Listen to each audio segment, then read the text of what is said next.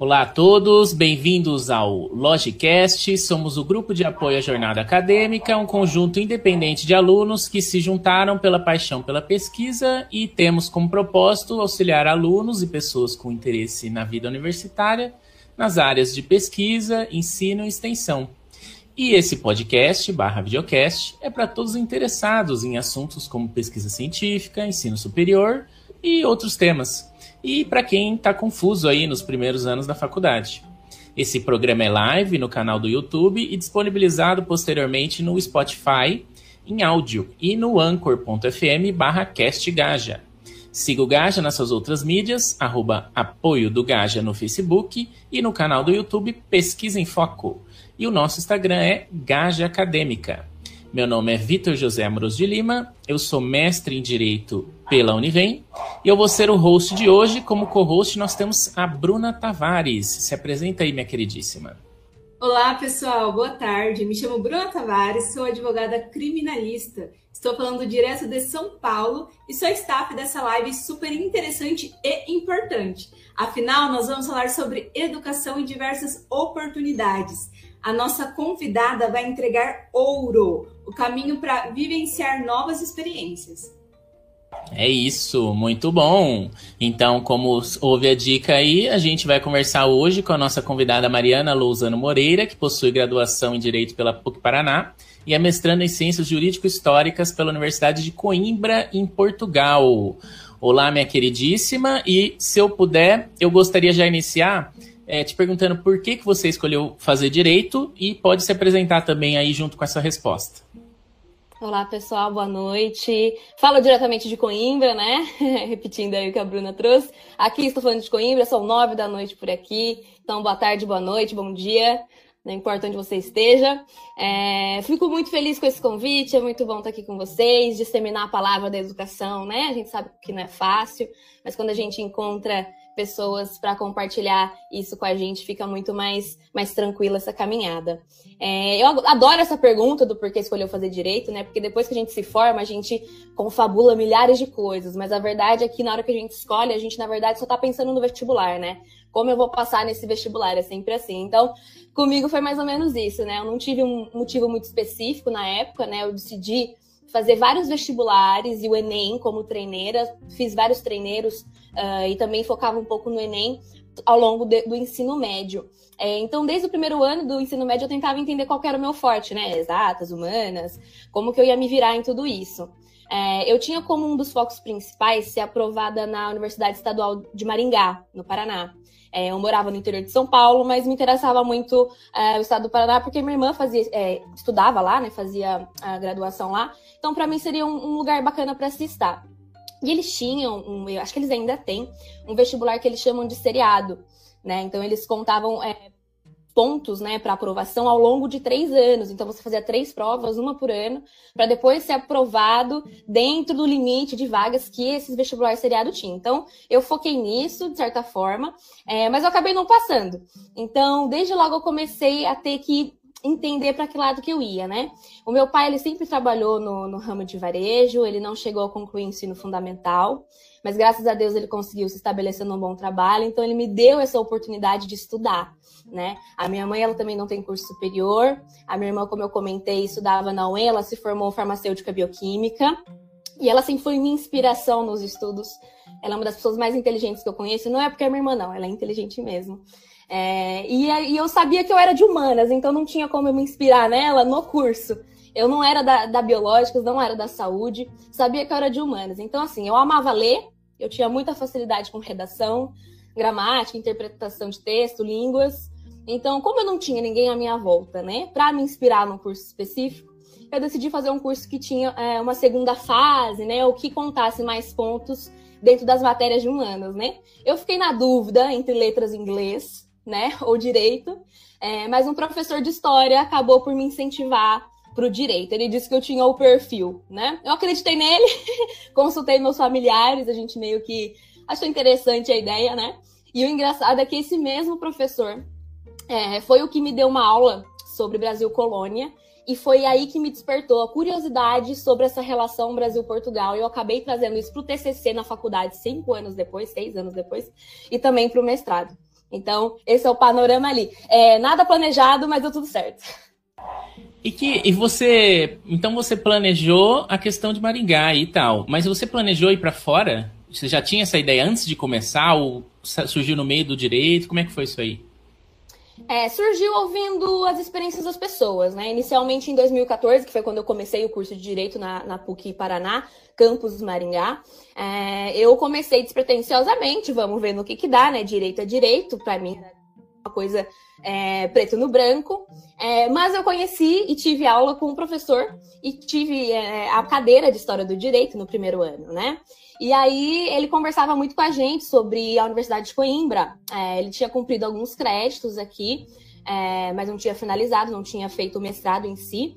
É, e ele falava muito sobre a universidade. Então, o meu interesse, ele sempre foi muito ligado à história, fora, fora da, da graduação. Cheguei na, na, graduação do direito com ainda o amor pela história ali, aquele negócio de, ah, eu não fiz história, eu não fiz letras, estou aqui, vamos ver. É, então, quando eu vi, em 2014, na primeira, nas primeiras aulas que eu tive do primeiro semestre, que eu podia ligar a história com o direito, eu fiquei super entusiasmada, assim, né?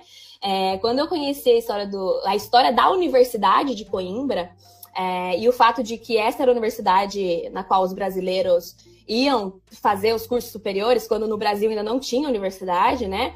Me fez pensar assim, poxa, se eu quiser estudar história do direito em algum momento da minha vida, porque ainda faltavam quatro anos de graduação, mas se eu quiser estudar isso na minha vida em algum momento, eu sei que não tem pós-graduação assim, nos lugares comuns que a gente vê sobre isso, teria que ser no mestrado. E se eu for fazer um mestrado sobre essas relações luso-brasileiras, que é o que me interessava, eu quero saber sobre o meu país, é, eu precisava estar no melhor lugar para esse assunto. E, e eu comecei a ler livros sobre história do direito, principalmente o Bruno Albergaria, que é um mineiro, mas que ele é doutor pela Universidade de Coimbra.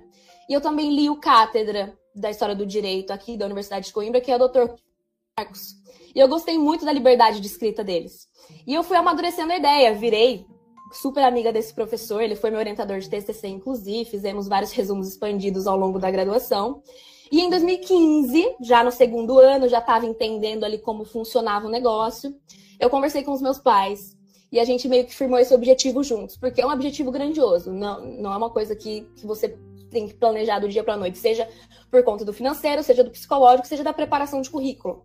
É, e a minha irmã, ela, ela é seis anos mais velha que eu, então ela já estava nesse caminho ali, finalizando a graduação, e eu sabia que ela queria fazer um mestrado, eu acompanhava ela de perto, mas por ser de, de biológicas, ou, né, saúde, eu não conseguia ficar muito junto a par, mas eu via que tinha que ter uma preparação. Eu conversei com os meus pais sobre. Minha mãe no começo foi super, ficou super receosa, como assim, minha filha do outro lado do oceano, é muito longe, se acontece alguma coisa eu não consigo te buscar, né?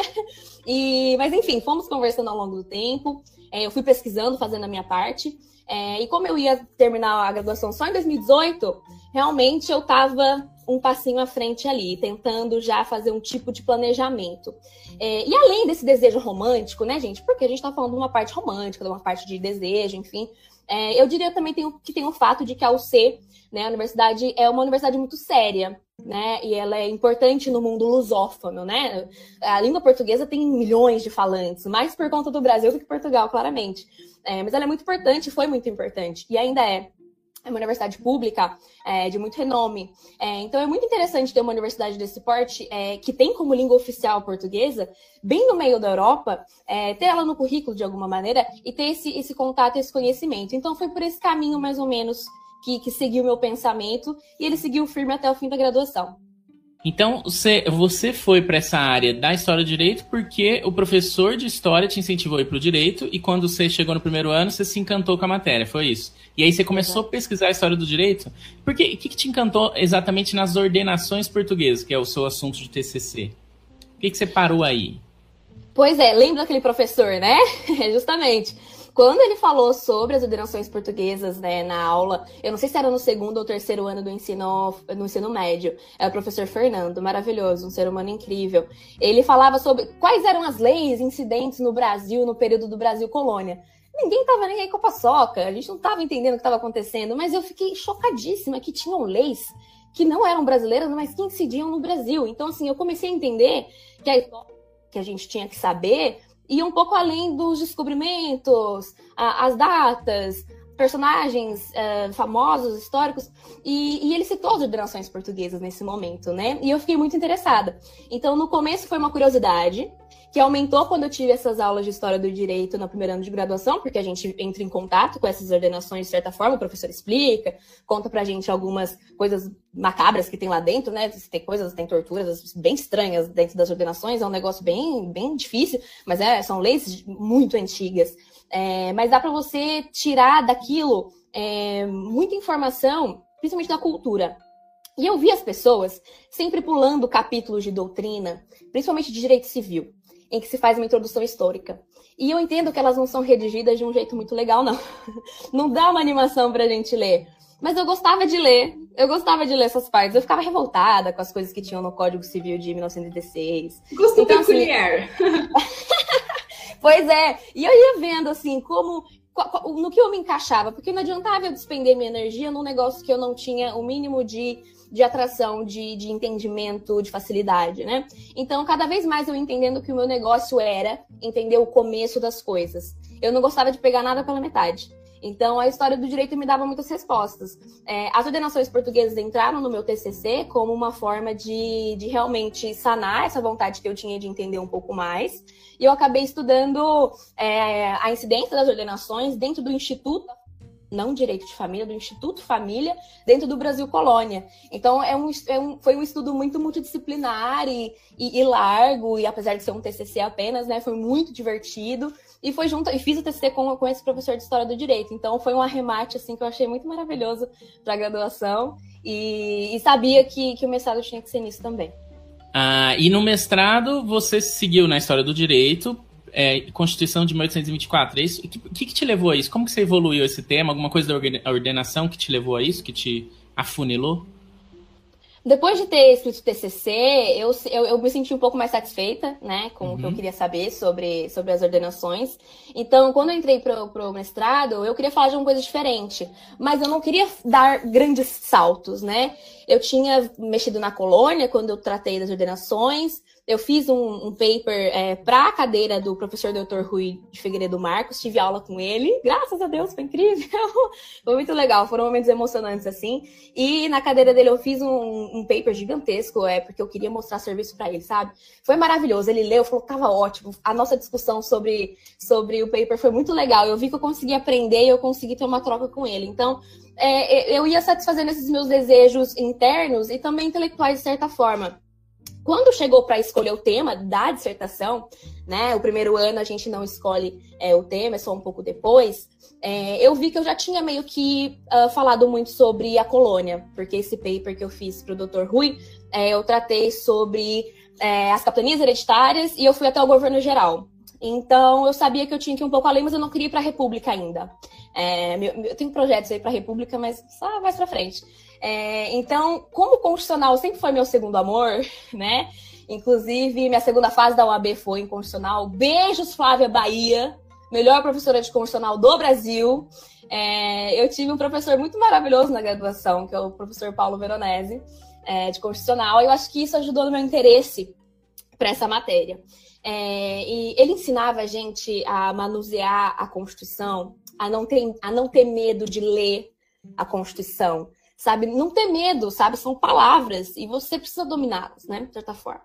E eu me sentia uma cidadã muito poderosa, sabe? De aprender aquilo e falar: meu Deus, é assim. Existe, isso está previsto, né? E principalmente eu via como a gente tinha que cuidar disso. É, então a ideia de trazer a Constituição de 1824, que é a primeira, né, do Brasil para minha dissertação, está é, justamente nesse desejo de conhecer o CERN, sempre para o CERN. É, e é o primeiro documento do Brasil, né? É, e ele é muito deixado de lado em detrimento da República. Eu pensei assim, poxa, acho que muita gente já fala de República, acho que eu vou para esse lado. É, e ainda por cima foi a Constituição mais longa do país, né? Foram 65 anos de Constituição vigente e, e ela trouxe o poder, o poder moderador, né? Que é um instituto extremamente interessante de estudar e é nele que eu me foco. Ah, e entendi. Então você está sempre buscando o CERN e buscando a fonte, por isso que foi para Coimbra, pelo visto, que é o, a fonte do, do ensino jurídico. E então, por que, que você acha, por que, que você entende que é importante estudar a história do direito? Todo mundo no primeiro ano passa também, tá nem aí. Eu Eu sou diferente. Eu, eu, também gostei, foi a coisa que mais me inspirou no direito, foi a história do direito. Agora, por que, que é importante isso? O que, que, que, ele faz na pessoa que está estudando direito? Por que, que é importante para a pessoa que não vai seguir para a área do história do direito?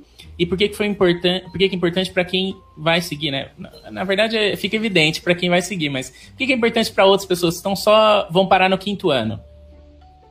É, é, é uma boa pergunta. Eu, eu gosto muito de falar sobre isso, assim. Eu acho que eu tenho que puxar sardinha porque eu gosto, todo mundo puxa sardinha porque gosta, então eu também vou puxar minha sardinha. É, a história do direito, é, quando a gente entende que o direito é uma ciência social aplicada, é, a gente entende que ela, ela rege a sociedade e o modo com que ela se interrelaciona. Então a gente pode ir além, a gente sempre pode ir além no direito. É, a gente, é, esse além pode ser as raízes, pode ser os porquês, é, e a gente vai ver como esse caminho jurídico sempre é trilhado de mãos dadas com a história, não dá para tirar uma da outra. É, quando eu falo disso, eu gosto de citar a Revolução Francesa, é uma coisa que, né, a Revolução Francesa todo mundo ouve falar e tudo mais, é, a, a, Revolução Francesa ela conseguiu limitar as monarquias absolutistas por um momento ali, através da separação de poderes e, e a Constituição.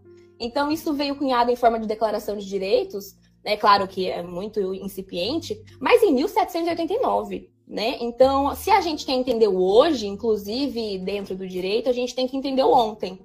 É, não é só para fins de mera compreensão, né? mas principalmente para crítica, para criar um senso minimamente crítico dos institutos, do Estado, que a gente gosta tanto de falar sobre. Uh, eu acho que o ensino tradicional torna a gente muito robozinho, sabe? É, sendo que o que nos diferencia, no fim das contas, é de qualquer máquina, né? O fato é que a gente consegue pensar um pouquinho fora da caixa. Então, não é porque as coisas são hoje como são que elas devem ser assim para sempre, ou que elas surgiram do nada e que não devam ser cuidadas com muito carinho, muito esmero, né? Eu acho que é nesse sentido a importância da história do direito, principalmente quando a gente pensa é, na aplicabilidade social e de crítica mesmo. Excelente, muito bom. Então, você foi para fora do Brasil. Agora, você disse aí mais ou menos que o que te motivou é sua busca pela fonte primária de tudo. Agora, você entende que você foi mais realmente para deixar o seu currículo mais bonito e, e a sua educação ser melhor? Ou porque seria um caminho a mais aí se você quisesse dar uma saidinha do Brasil e continuar uma carreira fora do Brasil? Quer dizer, aquela tal da, da fuga de cérebros. Você acha que está mais por aí esse tipo de escolha para fora do Brasil ou para melhorar o seu currículo? Olha, aqui dentro do mestrado conheci gente que tinha todo e qualquer tipo de objetivo. É incrível como é variado as motivações e os objetivos das pessoas, né? Mesmo dentro do mesmo programa de mestrado, é, a gama é, é, é, gigante. O meu caso, é, com certeza deixar meu currículo mais forte, principalmente por conta da, dessa área que eu escolhi. É, mas eu quero muito ter minha advocacia autônoma no Brasil. Eu quero fazer meu doutorado no Brasil, eu quero dar aula no Brasil, eu quero tentar fazer um pouco de diferença no Brasil e nos meus alunos, né? Se eu conseguir tocar o coraçãozinho dos meus alunos como o meu foi tocado por esses professores aí que passaram por mim, eu vou ser muito feliz. E, e, então qual foi o seu caminho aí? Então, ó, o ouro que a Bruna falou antes lá, entrega o ouro pra galera. Qual foi o caminho que você trilhou para estudar numa universidade fora do país? E se você souber de outros também para entregar pro pessoal, fala aí o que você puder. Olha, o ouro, às vezes, é o, é, o, é, o, é o simples. Só que qual que é o problema? Às vezes a gente não tem esse planejamento que eu tive. Eu tive muita sorte de, de ter apoio, rede de apoio, de ter colocado uma ideia e ter cuidado dela e observado ao longo do tempo. Mas tem gente que tem outros problemas, tem outros focos ao longo da graduação que não pensam nisso e tudo bem, né? Então aí gera um pouco de dificuldade, porque a pessoa tem um pouco de receio por conta do currículo, né? Então o ouro eu falo que é um pouco simples, é simples no sentido de um planejamento a longo prazo, porque aí você não se sobrecarrega, né? Então é, eu acho que não tem muito para onde fugir a não ser currículo e aptidão. Eu acho que essas são as duas coisas principais. É, fazer diversas é, atividades uh, extracurriculares, diretório acadêmico, clubes, cursos avulsos, aí, seja de oratória, seja cursos avulsos é, voltadas para a área ou criminal, civilística, qualquer coisa que você consiga fazer de interessante para te evoluir como pessoa e ou como profissional. É, participar da universidade formativa, ajudar a promover eventos, aproveitar efetivamente os congressos, participar como é, com resumos expandidos, com publicação de artigo, é, e ficar atento sempre às chamadas de resumo, publicações, manter sempre as nível, é interessante. Não precisa tirar 10 em tudo, mas também não precisa tirar 5. Eu acho que é, que é, legal fazer um equilíbrio bacana ali. Porque a gente não sabe se a gente vai usar a nossa nota final de curso no final, no final, sabe? Eu sabia que eu ia usar, que era um dos requisitos da universidade. Mas se você não tem essa, essa intenção ainda no primeiro momento, é bom manter ali. É uma, é uma jogada estratégica. É, e, e a aptidão que eu falo é no sentido de depois de construir tudo isso, vender o peixe. Eu vejo aqui no Brasil, Vitor, é uma recriminação a quem vende o próprio peixe. Quem exalta os seus próprios pontos positivos, ou expõe, ou os mostra, seja para as pessoas pessoalmente, seja na internet, seja dentro do YouTube, onde seja. É, por vezes as pessoas são chamadas de pedantes, que se acham, isso é um absurdo no meu ver. Aqui na Europa e nos Estados Unidos, né, é, é o básico, é o básico. Se você não vende seu peixe, tem algo estranho, sabe, por aqui. É, e, se você não vender, quem vai vender? Né? Sua mãe? Com certeza sua mãe vai querer vender o seu peixe porque ela te ama e te acha incrível. Mas, mas ela não pode, né? O seu colega vai? Muito provavelmente não, ele também tem as questões deles. Então, ninguém vive a sua vida. É, se você é bom com algo, é, fale para o mundo, invista em você, invista nisso para melhorar isso, afie seu machado, né?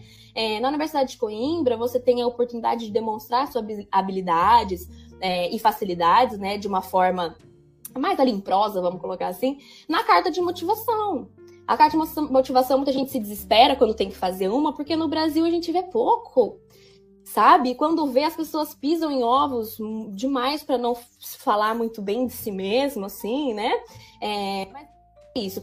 Quem, quem não é visto não é lembrado, né? Então, é, é um ouro, mas é um ouro que é, que, é, que é feito ali no arroz e feijão, eu acho.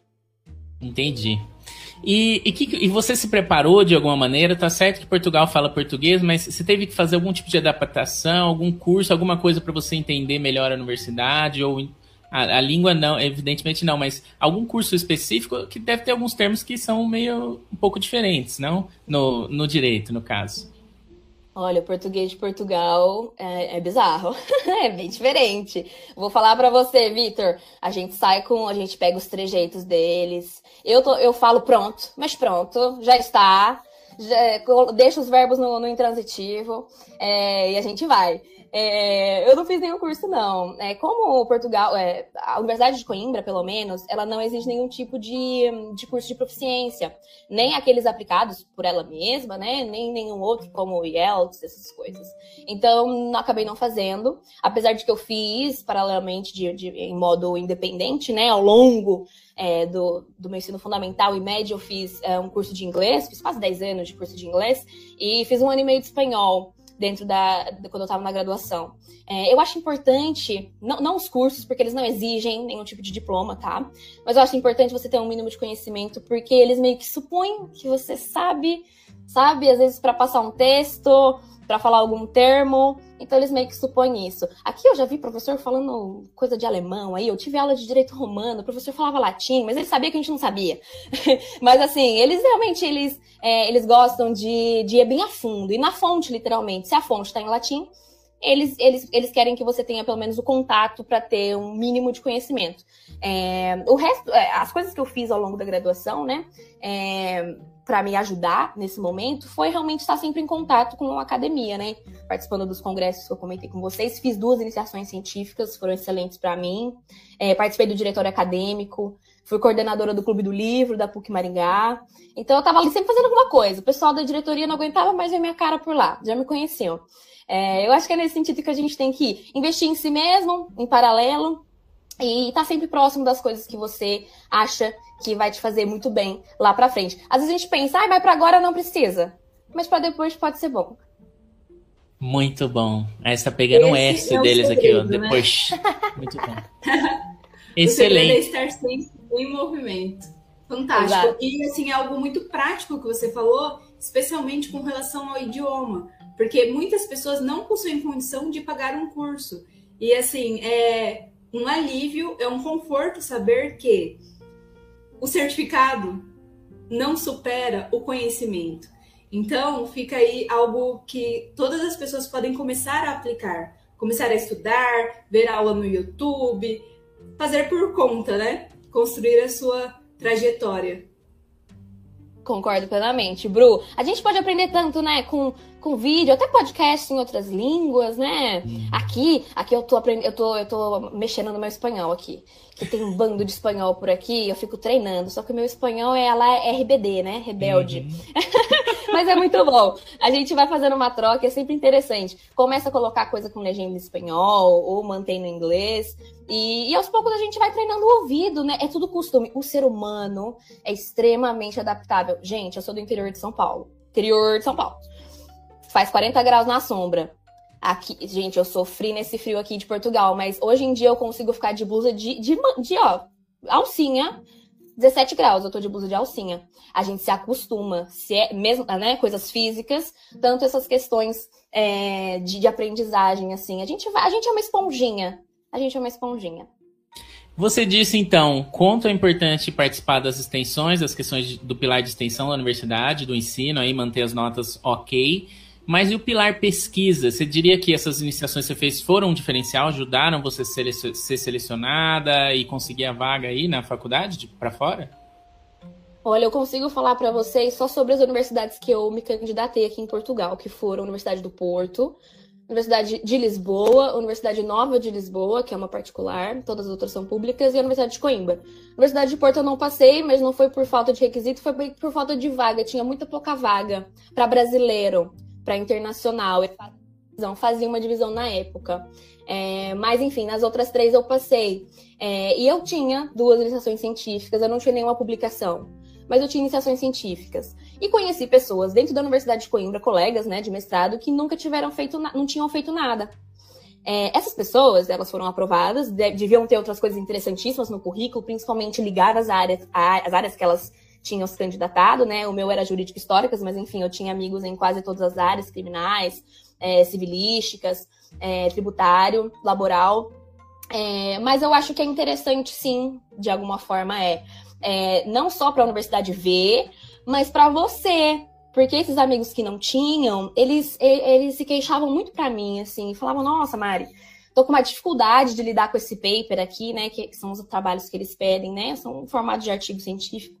Tô com uma dificuldade com esses papers aqui para entregar, porque eu não tinha, eu não tive experiência na graduação, né? O TCC passa muito rápido, né? É, e aí eles tinham essa dificuldade. Passaram todos maravilhosos, então estamos quase mestres, mas é, eles sofreram um pouquinho. Mas assim, né? Na, nada demais. É, mas eu acho que é importante. É interessante para você pessoalmente também é, na sua carta de motivação, seu currículo fica interessante. Eu acho que independentemente de você, é, de tudo isso, isso ajuda você a vender seu peixe. Né? Mostra que você está em movimento, como a Bruna disse, e em busca dessa evolução de, já dentro da graduação, né? Porque a universidade ela tem interesse em pessoas que vão entrar e vão finalizar o curso. Eles não têm interesse em pessoas que vão abandonar o curso, né? Enfim, ou de certa forma não, não forem tão proveitosos, enfim. É, eu entendo que ajuda nas seleções, sim, da universidade, então, numa conclusão final.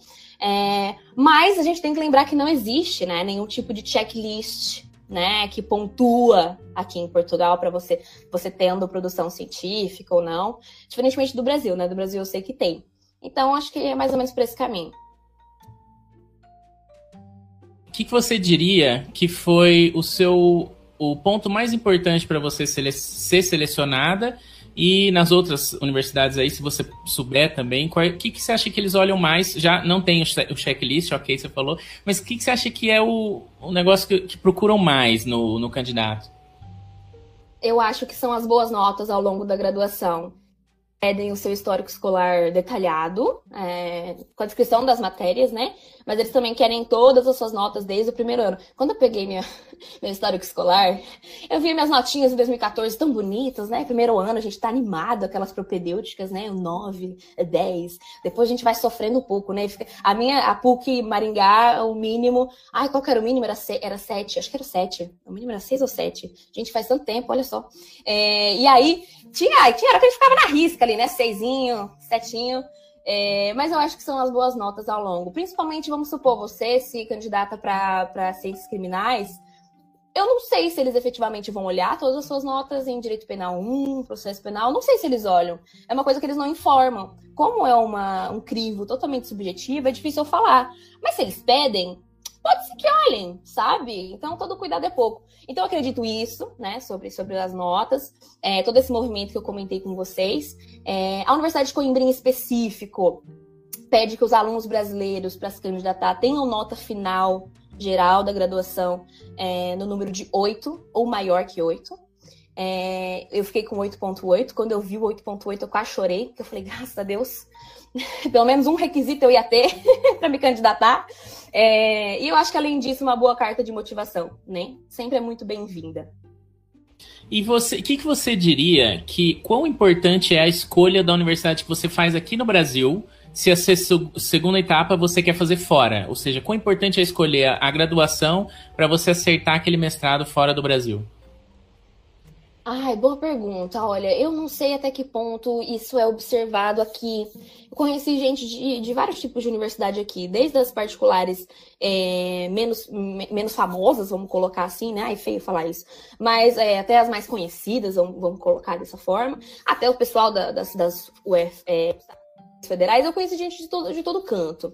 É, é, o que eu vejo que a Universidade de Coimbra busca é a integração. É a integração e não importa de onde você venha. Isso eu acho bem legal, isso eu acho bem interessante. É, o mestrado é algo que, por aqui, é totalmente independente. Então, eles querem ver como você atua na independência, sabe? Quem é você, além do, do, do, do, nome da sua faculdade ou algo assim. Então, eu acho que nesse sentido, é, todos podem ficar muito tranquilos. Eu acho que é, é, literalmente sobre o teu peixe, não é sobre o cardume inteiro. Excelente. Então, foque em melhorar o seu currículo. Não precisa se preocupar de onde você está vindo, só foca e vai. Com certeza. Excelente. E, que, e agora que você está fora, você consegue ver, conversando com seus colegas aí, países que são interessantes, países que, que acrescentam. Aí vocês talvez só possa falar no direito, mas que seja no direito. Você acha, você vê agora países que são interessantes para você fazer uma segunda etapa, seja um mestrado, pode ser até um, um curso que seja. Alguma coisa que acrescenta no seu currículo, outros países? É, eu acho que é uma escolha muito pessoal. É, e deve ser sempre baseada nos requisitos e nos objetivos que a pessoa que se candidata tem. É, acho que não tem muito essa de universidade difícil, fácil. É, mas aquela que vai, vai te aceitar, né? Vai te, te receber baseado no que você cumpre dos requisitos ou não. É, por exemplo, talvez uma pessoa que é aprovada na UC não consiga ser aprovada em Harvard, até porque Harvard tem outros requisitos, inclusive o exame de proficiência com um número, um número muito específico. É, o bagulho é pesado. É, então, é, eu acho importante a gente observar é, algumas coisas para a gente escolher, né, em busca disso quando a gente pensa em estudar fora. O idioma, eu acho que é uma das primeiras coisas, né? É, eu ia falar dinheiro primeiro, né? Que a gente tem que ter o planejamento financeiro, mas o idioma. Não adianta você ter como estar estudando em Londres e não dominar o inglês, né? É, você precisa saber fazer uma dissertação, ou seja, um texto técnico científico em inglês. Então é por isso que Portugal é muito atrativo, né? É, o euro não é tão caro quanto a libra, apesar de que está tudo muito difícil. É, mas é português. E ao mesmo tempo que, por exemplo, é, o México tem ótimos cursos, principalmente nos direitos humanos. A América Latina é incrível para estudar direitos humanos, eu acho incrível. É, mas você tem que ter o domínio do espanhol. Né? É, é, um, é um valor um pouco abaixo, mas você tem esse domínio, você vai ter essa tranquilidade. Eu acho que para a gente se expressar com toda a nossa é, capacidade, a gente precisa estar tá confortável no idioma. Então, o idioma é uma coisa que eu sempre falo. Portugal, a gente tem uma dificuldade. O meu professor de direito romano, galera, eu demorei duas semanas e meia para entender co como ele falava a palavra por quê. Porque ele fala purk, purk. E eu não entendi esse purk dele. e aqui eles falam exceção em vez de exceção. E eu não entendia. Eles falam exceto, e eu não entendia que era exceto. Demorei duas semanas e pouco, mas deu tudo certo, deu tudo certo. É, é, muito parecido, é muito parecido. E no direito é muito parecido também, não tem palavras muito que, que fogem demais.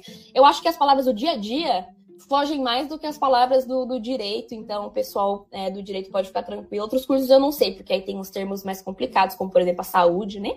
Mas nesse sentido é tranquilo. É, eu também penso muito quando a gente fala sobre escolha de país, enfim, localidade. É, pensar na possibilidade de reconhecimento do diploma é uma coisa que a gente deixa de lado.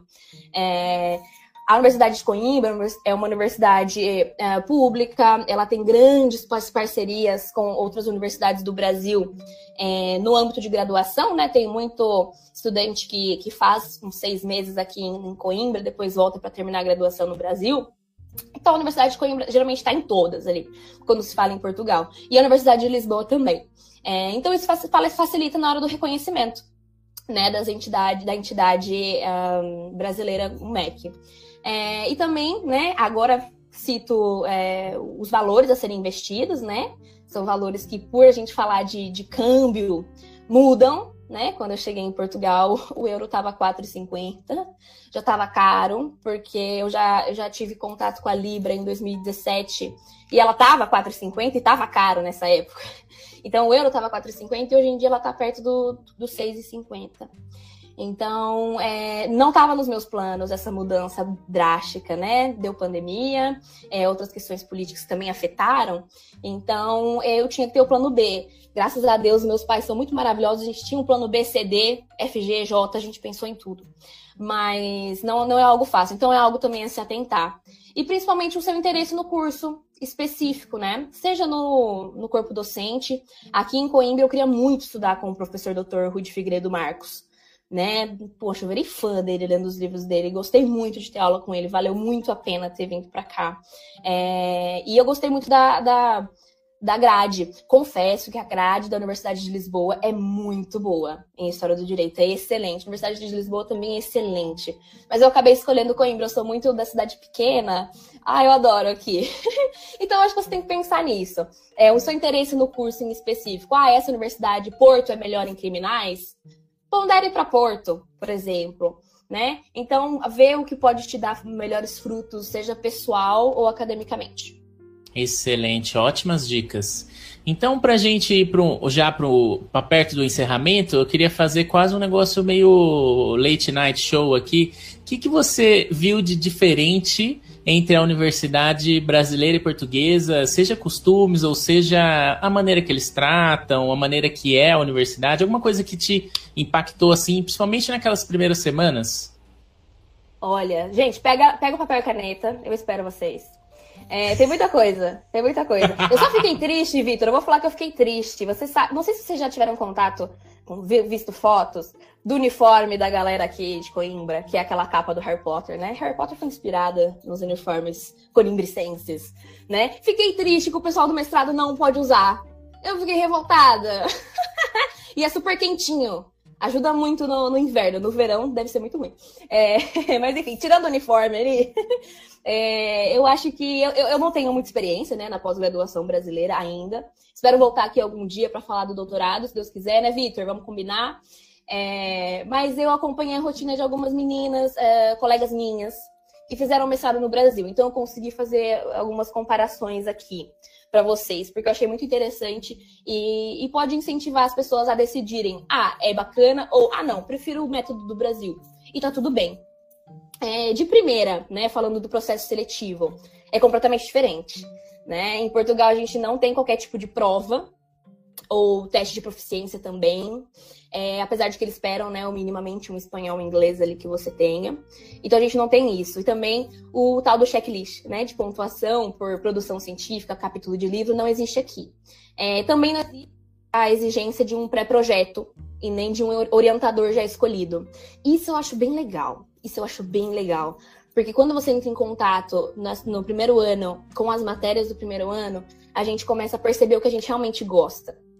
E aí, daí que surge o orientador, daí que surge o tema. Então, eu acho que nesse sentido, talvez o Brasil seja mais legal. É, o Brasil não, Portugal seja mais legal. É, a gente também tem a carta de motivação aqui na Universidade de Coimbra, um, e eles ainda pedem no sistema para que você insira o nome de duas pessoas que possam te dar boas recomendações. Eu não sei se eles entram em contato com essas pessoas. Não sei se eles entram em último caso, mas eles pedem. É, no quesito aulas, Uh, a Universidade de Coimbra, eles têm duas disciplinas anuais obrigatórias, e o restante dos créditos você pode dividir em outras disciplinas, sejam anuais ou semestrais.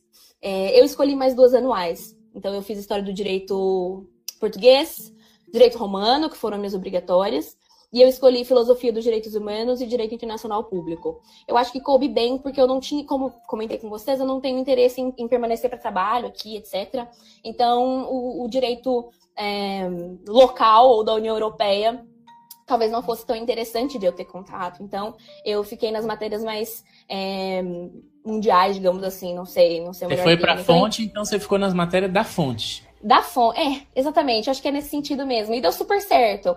É, em cada disciplina, disciplina dessa, eles pedem um paper, uma produção de paper por ano ou uma por semestre. Cada professor tem total liberdade até para dar, dar prova, se eles quiserem. Então, é, cada professor é, manda dentro da sua própria sala de aula. É, aqui, a gente também, aqui em Portugal, a gente tem aula só no primeiro ano. É, e, no, e, e no meio para o fim do primeiro ano, aí é que a gente escolhe o nosso orientador, e o tema da dissertação. A gente pode propor que qualquer professor que seja doutor é, seja nosso orientador, ele não precisa ter te dado aula. É, então você pode já chegar na, na, na, faculdade com alguém em vista ou já conversado, mas você só vai precisar realmente é, firmar isso em papel no meio do primeiro ano. É, e o orientador topando, a gente assina, assina o termo e remete à universidade. É bem tranquilo esse processo. E aí o segundo ano ele é totalmente separado para escrita da dissertação. É, então a gente não tem linha de pesquisa. Acho que é por isso que eles não colocam o pré-projeto, né? A gente não tem linha de pesquisa. São, são sim as próprias áreas. Então, se eu faço mestrado em jurídico históricas, a minha dissertação tem que abordar qualquer tema da linha de jurídico históricas, qualquer um. É, por isso que eu noto que a Universidade Portuguesa dá muita liberdade para o aluno, sabe? Seja metodológica, seja de pesquisa. É, mas na UC, é, não é em outras universidades, mas a gente não tem uma orientação muito em cima. É um processo bem livre. É, a gente não tem também qualificação. Então, a gente deposita a dissertação e todos os feedbacks vêm na hora da defesa. Isso é bem complicado, tá? tô, tô esperando a minha defesa, estou morrendo de medo. É, mas eles levam o mestrado aqui é, em Portugal como uma parte muito lógica é, da gradua do fim da graduação.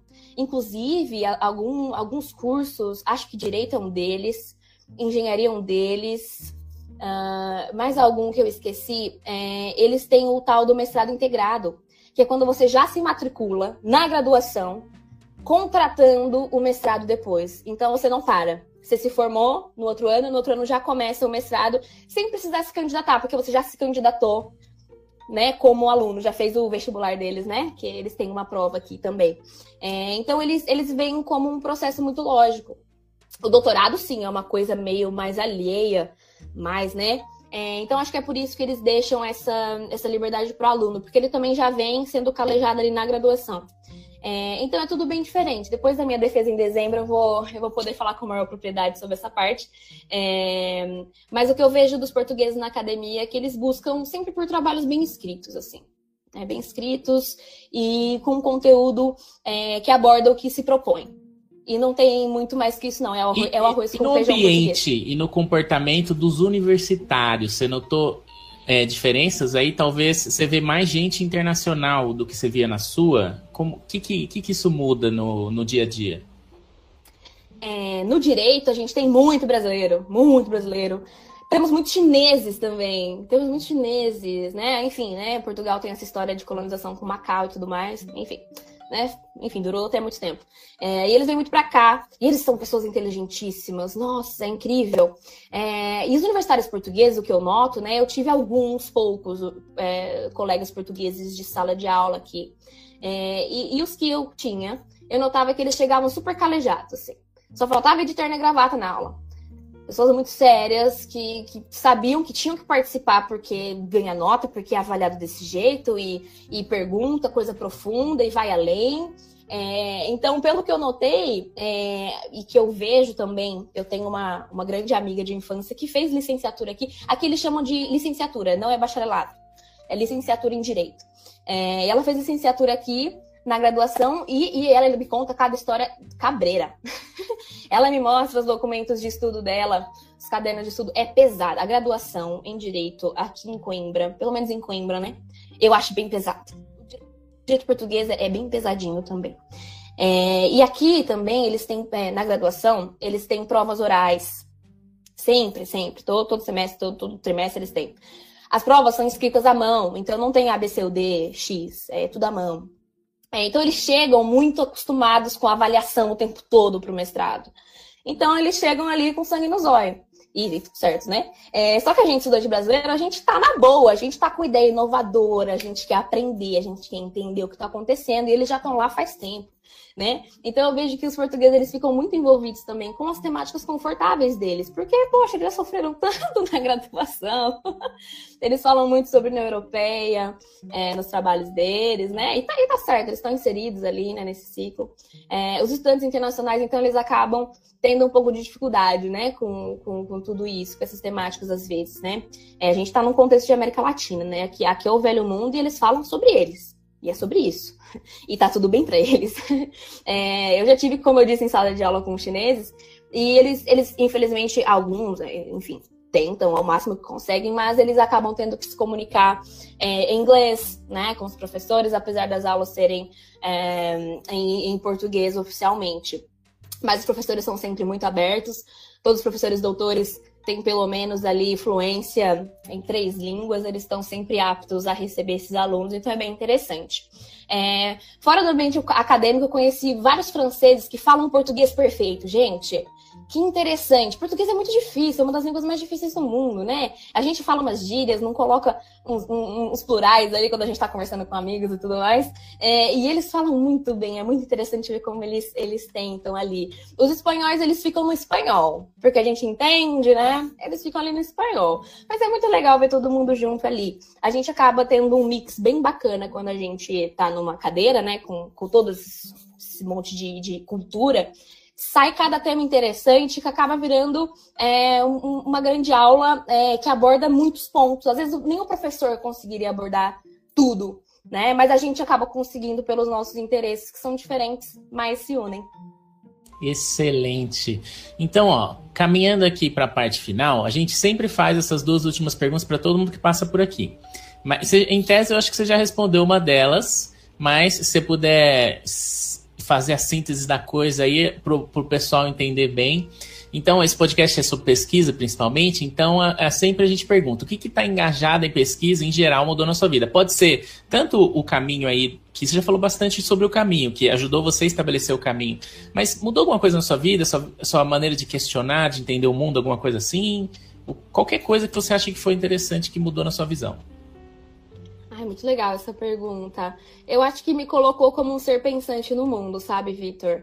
É, e não uma pessoa que simplesmente observa e imita os processos. É, ainda tem muito para aprender, pelo amor de Deus, gente. Eu sou ignorante em tanta coisa, né? Mas o reconhecimento disso é muito bom, porque a gente busca aprender. Eu acho que através da pesquisa eu consegui entender que nem tudo que reluz é ouro. E que eu tenho sim a capacidade para aprender e entender o que eu quiser. Ai, não tô entendendo, tá confuso. Vai lá no começo que você entende. Demora, ai, demora, às vezes é chato, mas você consegue. É, eu vi que é necessário ter esse olhar para tudo, mesmo fora da academia. Então me deixou sensível com um bando de outra coisa que às vezes não tem nada a ver com o direito, com a minha área. Poxa, eu passei a, a, a me interessar por economia, por, por política, por diversas coisas por conta disso, né? Tá tudo interligado, tá tudo interligado.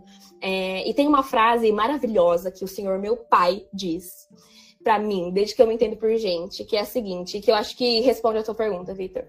Ninguém nunca vai conseguir tirar teu conhecimento de você. Podem te roubar tudo, teu carro, tua casa, tua conta bancária, acabou. Nunca vão, vão roubar teu conhecimento. Então estudar nunca em vão. Acho que é isso. Excelente, extremamente positivo, hein? Então, para quem tá meio perdido aí, seja não sabe que país escolher ou não ou planejou e deu errado o planejamento, igual que você fez deu certo, mas o do cara deu errado. Ele tá ali no meio escolhendo, uh, não sabe o que escolher de temática de pesquisa, tudo muito complexo, ou então ele acha que o tema dele não é muito bom, ou então o orientador dele tá chicoteando ele para fazer o que o orientador quer e não o que ele quer. Dá uma mensagem de incentivo para esse pessoal aí que tá no mundo da pesquisa, no mundo da academia e tá meio sem esperança. Alguma coisa aí que você pensa que você pode falar, que você gostaria de ouvir? Olha, vou, vou imitar os portugueses agora. Eles falam assim: força, força. Vai, gente, vai com tudo. É, eu, eu diria para observar ao seu redor, sabe? Seja humilde, seja persistente, aprenda com os seus erros, né? É, e dê sempre o seu melhor. E lembrar que, que o seu melhor vai ser aquilo que você consegue fazer nas condições que você tem naquele momento. É, buscar ter uma fala acessível, uma escrita acessível, uma marca pessoal que seja só sua, né? É, se você trombar com alguém que, que tá onde você quer chegar, não hesita em procurar saber mais sobre essa pessoa. Seja interessado, interessante, não interesseiro. É, aprender muito com o próximo. É, sozinho a gente faz muita coisa. Mas a união faz a gente chegar muito longe. E. Ai, fra... ai, que frase, né, Mariana? Pô, obrigada por essa frase. Podia achar no Google. Cara, eu vivi isso, vivi muito isso e sei de gente que já viveu muito também. É, uma rede de apoio é muito interessante. Eu acho que esse podcast, ter vocês aí atuando nesse sentido, é um tipo de rede de apoio né? Às vezes nossos pais nos amam, mas eles não viveram academia. Os meus não sabem o que é sentar num, num, banco de sala de aula de faculdade. Eles não tiveram a oportunidade. Eles me apoiam demais, mas tem algumas coisas que só a minha amiga que faz mestrado comigo entende. Então, uma rede de apoio é interessante para você. E eu acho que eu também deveria dizer para todo mundo para que vocês se divirtam. Eu sei que é muito complicado se manter na academia, ainda mais no Brasil. É, mas a gente não pode desistir. A culpa não é do país, a culpa, a, né? a culpa não é nossa. A culpa é de quem cuida de tudo, de tudo isso. Eu sei que acho que a gente precisa usar essa diversão, é, no mínimo, assim, no processo, sabe, de tudo isso. E principalmente naquilo que a gente produz e na nossa vida. É, e o principal também, Vitor, acho que é essencial, que é a saúde mental. Não importa se seu intelecto é lindo, maravilhoso, se, sua, a saúde mental não tá legal, ele vai ser impactado de alguma forma. Então, busque um acompanhamento profissional, principalmente se você tá tentando investir é, em estudar fora, etc. São muitos processos, isso gera muita angústia, né? Ah, um orientador ali que está complicando um pouco a sua vida, acontece. É, tenha uma orientação é, profissional e, e, não se deixa bater. Muitas coisas acontecem no meio do caminho, não é fácil, mas é, com intenção, é, intencionalmente, é, em busca do propósito, a gente consegue. Excelente. Eu espero que alguém que esteja na situação te ouviu aí e, e consiga uma saída. Então, pessoal, é, encerrando o nosso queridíssimo programa, com agradecimento a todos os ouvintes, as, é, os espectadores, a equipe, nosso queridíssimo Pedro, que está no apoio, é, a co-host, a Bruna, os outros membros do Gaja, que nos auxiliam aqui de alguma maneira para fazer esse programa possível, e a nossa queridíssima convidada, Mariana Lozeiro Moreira. Você tem algum recado final? Um trabalho que você gostaria de divulgar ou outra maneira de te contatar, os ouvintes que tiverem dúvidas ou quiserem saber mais da sua história e quiserem se demonstrar, demonstrar interessados na sua história? Queridos, podem vir chorar as pitangas para mim na DM, tá? No meu Instagram. Eu, eu gosto muito de conversar com vocês. Eu sei como é difícil estar tá nesse processo. Aliás, a gente não tem quem conversar, né? Arroba Mariana Louzeno é, no Instagram. Serão todos muito bem-vindos. Muito obrigada, Vitor, Bruna, Pedro, todo mundo aí que me recebeu. Excelente! Então tá anotado na descrição e o Lattes da Mariana também tá na descrição para quem quiser acompanhar e se espelhar talvez no Lattes dela, quem sabe. Então, eu espero que vocês tenham curtido o papo. As nossas redes são arroba apoio do Gaja no Facebook, Pesquisa em Foco no YouTube e Gaja Acadêmica no Instagram. Fiquem atentos que postamos várias coisas de interesse de universitários e pesquisadores por lá. E é isso. Até mais.